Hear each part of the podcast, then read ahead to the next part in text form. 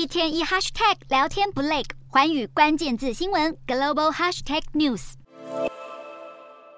遨游在地球大气层边缘，享受无重力状态，想要看到这样梦幻的景致，不再是梦想。维珍银河公司十五日宣布，首班商业载人太空飞行六月底就会出发。这次飞行将会搭载意大利研究团队进行微重力研究，而从八月开始，每月将会有固定班次飞向太空。目前已经有八百位旅客预先付了定金。宇宙旅行的高人气，就算将来每周都有班次也不奇怪。在将太空船升级后，维珍在今年五月试飞了团结二十五号太空船，为商业飞行做了最后全面飞行评估。太空船会在爬升到大约八万公尺的高度，也就是太空和大气层交界的卡门线后，再返回地球。整趟行程大约耗时八十分钟。想要参加的话，口袋要够深。现在每张票价已经涨到超过一千万台币。不过，对于富豪们来说，不管是要上天下海，钱可以解决的都是小事。日本著名企业家前泽友作日前刚从太空站返回地球，就立下豪语，要探索大海最深处的马里亚纳海沟。富豪们的疯狂并不少见，美国传奇富豪冒险家福赛特就曾经创下多项驾驶热气球和飞机的世界纪录。不过，在二零零七年的一趟飞行之后，就此下落不明。或许对他们来说，在实现梦想的成就感面前，这些风险都微不足道。